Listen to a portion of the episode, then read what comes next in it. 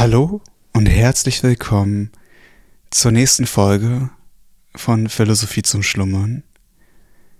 Erstmal möchte ich mich für eure ja, Anfragen und für das Feedback auf Instagram bedanken. Vielen Dank für euer ja, positives Feedback, für die Unterstützung und immer wieder die Appelle weiterzumachen. Das ist wirklich ja eine richtig gute Sache. Und jedes Mal, wenn einer von euch mir das schreibt, dass sie den Podcast gut finden oder so, freue ich mich wirklich, wirklich sehr. Weil, wenn man sowas so lange macht und man spricht ja im Endeffekt die ganze Zeit nur alleine in ein Mikrofon, kann man sich gar nicht vorstellen, dass da draußen so viele Leute von euch sitzen und mir zuhören oder liegen. Dementsprechend vielen Dank, dass ihr mit dabei seid. Gemeinsam macht das irgendwie, ja, doppelt so viel Spaß. Wir sind immer noch bei Aristoteles und der nikomachischen Ethik. Und ich würde sagen, lasst uns bei diesem herbstlichen Wetter direkt wieder einsteigen. Es geht immer noch um Freunde und um die Frage, ob Freunde man mehr ein Unglück oder Glück braucht. Los geht's. Deshalb scheint sich die Regel zu empfehlen, dass man die Freunde zur Teilnahme an seinem Glücke bereitwillig und ungesäumt herbeirufe, da es sittlich schön ist, wohltätig zu sein, jedoch nur zögernd zur Teilnahme an seinen Missgeschicken, da man den Freunden von den Übeln so wenig als möglich mitteilen soll.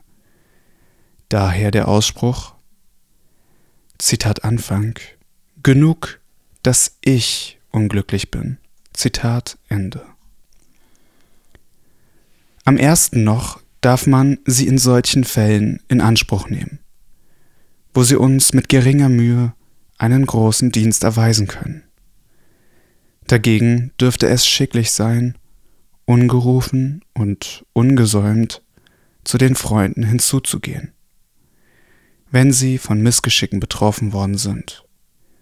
Denn es ist Freundespflicht, wohl zu tun, besonders denen, die in Not sind und uns nicht darum gebeten haben, was für beide Teile würdiger und seliger ist. Sind aber unsere Freunde in glücklichen Umständen, so gehe man gern zu ihnen, wenn man ihnen dienlich sein kann, denn dazu hat man den Freund. Aber nur ungern und langsam, wenn es gilt, Wohltat anzunehmen. Denn gewissentlich Nutzen von anderen ziehen ist nicht schön. Den Schein der Sprödigkeit muss man aber freilich vermeiden, wenn man Freundeshilfe ablehnt, denn es kommen Fälle vor, wo man solchen Schein wirklich auf sich lädt. Die Gegenwart der Freunde scheint also in allen Lebenslagen als begehrenswert. Ist nun nicht, wie verliebten Personen der gegenseitige Anblick am liebsten ist und sie diese Wahrnehmung jeder anderen vorziehen, sofern die sinnliche Liebe wesentlich durch sie besteht und entsteht, so auch für Freunde das Liebste, zusammenzuleben? Freundschaft ist ja doch Gemeinschaft. Auch verhält man sich wie zu sich selbst so zum Freunde. Nun ist uns bezüglich unser Selbst die Wahrnehmung des Daseins angenehm, mithin auch in Bezug auf den Freund. Die Tätigkeit aber, aus der man des anderen Dasein erkennt, vollzieht sich im Zusammenleben, so dass das Streben der Freunde naturgemäß hierauf gerichtet ist.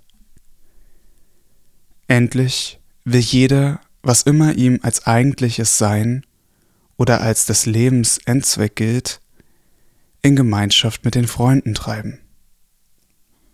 Daher die einen mit dem Freunde trinken, die anderen mit ihm Würfel spielen wieder andere mit ihm gymnastische Übungen machen oder jagen oder philosophieren.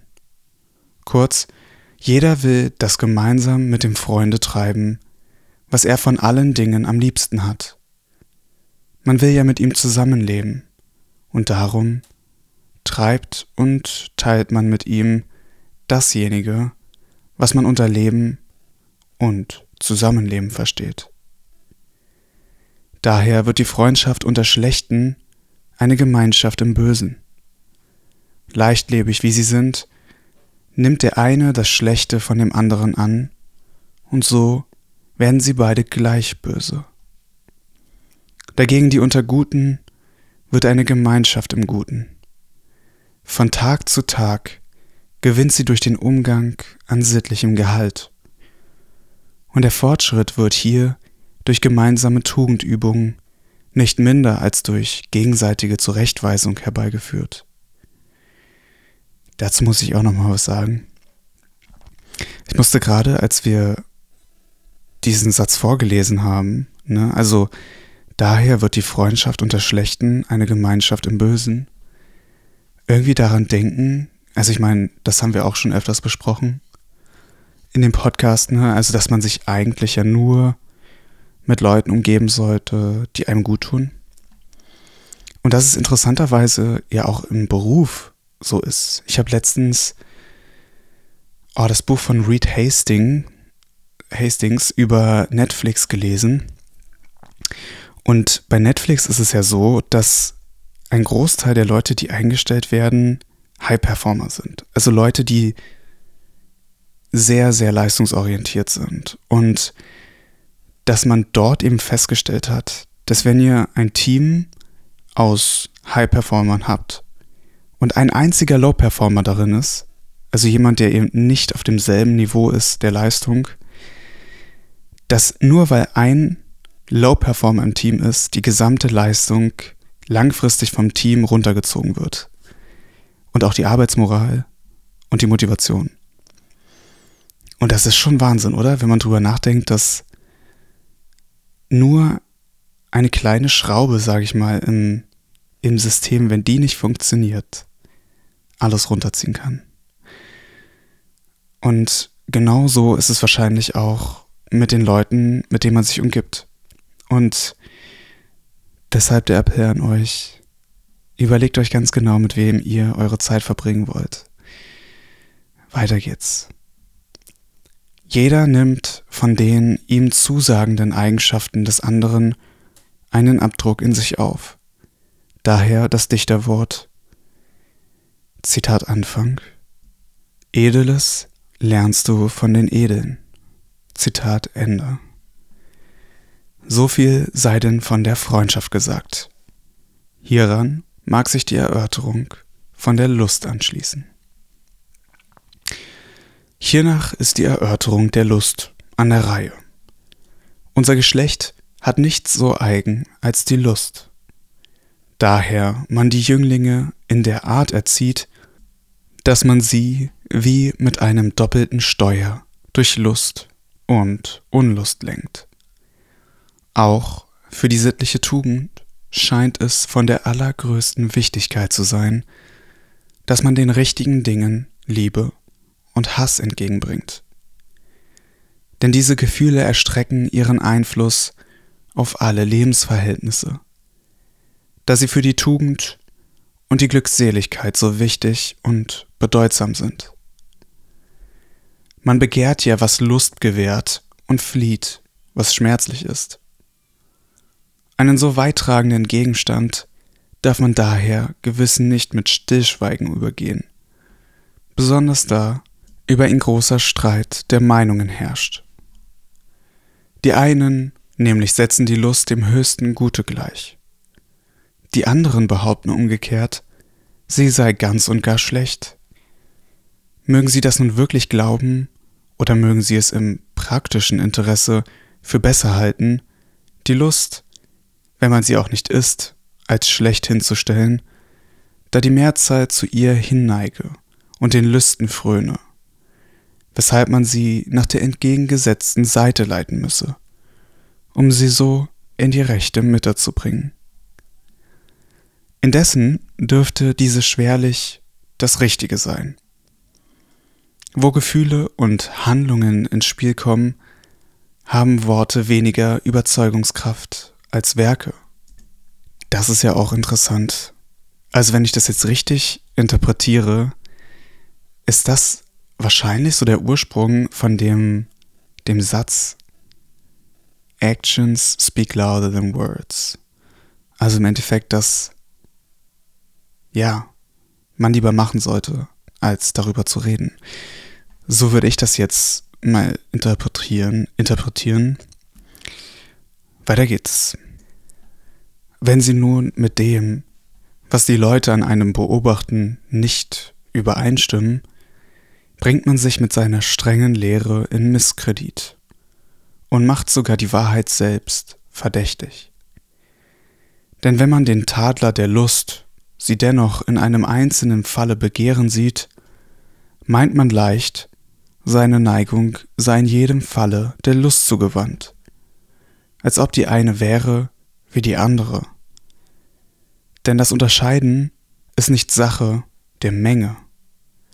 Uns dünkt, wahre Grundsätze sind nicht bloß für die Wissenschaft von höchstem Werte, sondern ebenso für das Leben. Sie verschaffen sich Glauben, da sie mit den Werken im Einklang stehen und sind für verständige Hörer ein Sporn, sich nach ihnen zu richten. Doch genug darüber. Kommen wir jetzt zu den verschiedenen Ansichten über die Lust. Eudoxus meinte, die Lust sei das Gute, weil man alles Vernunftbegabtes und Vernunftloses nach ihr streben sehe. In allen Dingen aber sei das Begehrte gut und das am meisten Begehrte am besten. So beweise denn die Erscheinung, dass alles zu dem einen und selben hingezogen wird, dass dieses für alle das Beste sei wie nämlich jedes Wesen seine Nahrung zu finden wisse, so auch was ihm gut sei. So müsse denn allen gut sein und wonach alles strebe, das Gute schlechthin sein. Diese Lehren fanden aber ihrer Zeit mehr Glauben wegen des tugendhaften Charakters des Eudoxus, als um ihrer selbst willen. Denn er galt für einen Mann, von nicht gewöhnlicher Mäßigkeit, und so bekam man den Eindruck, dass er nicht als Freund der Lust solches lehre, sondern dass es sich wirklich so verhalte. Die Richtigkeit seines Satzes sollte ihm zufolge nicht minder deutlich aus dem Gegenteil der Lust erkannt werden können. Die Unlust nämlich gelte alle an sich als etwas, was man fliehen müsse, Demnach müsse das Gegenteil von ihr an sich begehrenswert sein. Am meisten aber sei begehrenswert, was wir nicht mit Rücksicht auf ein anderes oder um eines anderen willen begehren. Das sei aber eingestandenermaßen das unterscheidende Merkmal der Lust. Niemand frage, zu welchem Zwecke man sich freuen wolle, und darin spreche sich die Tatsache aus, dass die Freunde und die Lust an sich begehrenswert ist. Auch mache sie als Zugabe zu jedwedem Gute wie zur Übung der Gerechtigkeit oder der Mäßigkeit. Dasselbe noch begehrenswerter. Nun wachse aber das Gute nur durch sich selbst. Aber dieses letzte Argument möchte doch wohl lediglich dartun, dass die Lust ein Gut neben anderen ist nicht mehr als sonst eines. Jedes Gut ist in Verbindung mit einem anderen begehrenswerter als für sich allein. Das ist das Argument, mit dem Plato umgekehrt erweisen will, dass die Lust nicht das Gute ist. Das lustvolle Leben, sagt er, sei im Verein mit Klugheit begehrenswerter als ohne Klugheit. Wenn aber das Vereinte besser sei, so sei die Lust nicht das Gute. Denn das Gute an sich könne durch keinerlei Zusatz begehrenswerter werden. Allein man sieht, dass so auch sonst nichts das Gute wäre, was zusammen mit etwas an sich Gutem begehrenswerter wird. Was wäre denn ein solches Gute, woran auch wir teilhaben könnten. Die aber den Satz gut sei, wonach alles strebt, beanstanden wollen, dürften damit leichte Meinung zu vertreten scheinen, mit der sich kein gesunder Sinn verbinden lässt. Was alle glauben, das, behaupten wir, ist wahr. Wer diesen übereinstimmenden Glauben der Menschheit verwirft, wird schwerlich Glaubwürdigeres zu sagen wissen. Wären es ja bloß die vernunftlosen Wesen, die nach dem lustbringenden Verlangen trügen, so möchte vielleicht an jener Meinung etwas sein. Nun es aber auch die Vernunftbegabten sind, wie könnte sie da einen Sinn haben? Vielleicht ist aber auch in schlechten Individuen noch ein natürlich Gutes, besser als sie selbst, was nach dem eigentümlichen Gute begehrt. Fußnote Schlechte Individuen sind verschieden schlecht. Aber darin sind sie nicht verschieden, dass sie nach der Lust verlangen. Und so scheint sich hierin nicht die jedem eigentümliche Schlechtigkeit, sondern die allen gemeinsame Natur zu äußern. Fußnote Ende. Aber auch das scheint verfehlt, was man wohl zu dem Argumente aus dem Gegenteil der Lust bemerkt. Man sagt nämlich, wenn die Unlust ein Übel ist, so folgt nicht, dass die Lust ein Gut ist. Es könne ja auch einem Übel ein Übel entgegengesetzt sein, und beide, Gutes und Schlimmes, einem Dritten, dass keines von beiden sei. Diese Bemerkung an sich ist nicht unrichtig aber doch in unserem Falle verfehlt. Wären beide schlecht, so wäre notwendig, auch beide zu fliehen. Wäre es keins von beiden, so wären auch beide nicht zu fliehen. Oder man müsste sich gegen beide gleichmäßig verhalten. Nun sieht man aber, wie die Menschen das eine als ein Übel fliehen und das andere als ein Gut begehren. Also ist sich auch in beiden so entgegengesetzt. Auch wenn die Lust kein qualitatives ist, folgt daraus nicht, dass sie kein Gut ist. Auch die tugendgemäßigen Tätigkeiten und die Glückseligkeit sind ja keine Qualitäten.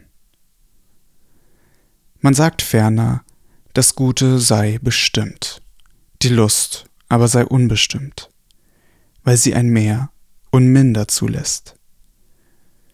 Aber wenn man aufgrund des Fühlens der Lust so urteilt, so wird ein Gleiches von der Gerechtigkeit und den anderen Tugenden gelten müssen, wo man unbedenklich sagt, dass die Inhaber tugendhafter Eigenschaften das Mehr und das Minder sind. Denn es gibt solche, die in höherem Grade gerecht und mutig sind und auch gerecht handeln und mäßig sein kann, man mehr und weniger. Ist aber das mehr oder minder in den Lüsten gemeint, so trifft man wohl den eigentlichen Grund der Sache nicht. Wenn es wahr ist, dass die Lüste teils gemischt, teils ungemischt sind. Denn weshalb soll es nicht mit der Lust sein können wie mit der Gesundheit? die ja ebenfalls zwar bestimmt ist, aber doch ein Mehr und Minder zulässt. Das Gleichmaß, worauf sie beruht, ist nicht in allem ein und dasselbe. Auch nicht bei einem immer das Gleiche, sondern es kann bis zu einem bestimmten Grade nachlassen, unbeschadet seines Fortbestandes und gestattet so verschiedene Grade. So kann es auch mit den verschiedenen Graden der Lust sein. Und mit den verschiedenen Graden der Lust beenden wir diese Folge von Philosophie zum Schlummern. Ich hoffe, es hat euch gefallen und ihr genießt den Herbst genauso wie ich. In diesem Sinne, ich wünsche euch eine wunderbare Woche und ja, denkt immer daran, wie ihr mit Freunden umgeht, beziehungsweise dass ihr diese Schlechtigkeit von Menschen nicht in euren Freundeskreis holt, so wahr ihr es natürlich auch beachten könnt. In diesem Sinne, wir hören uns und bis bald.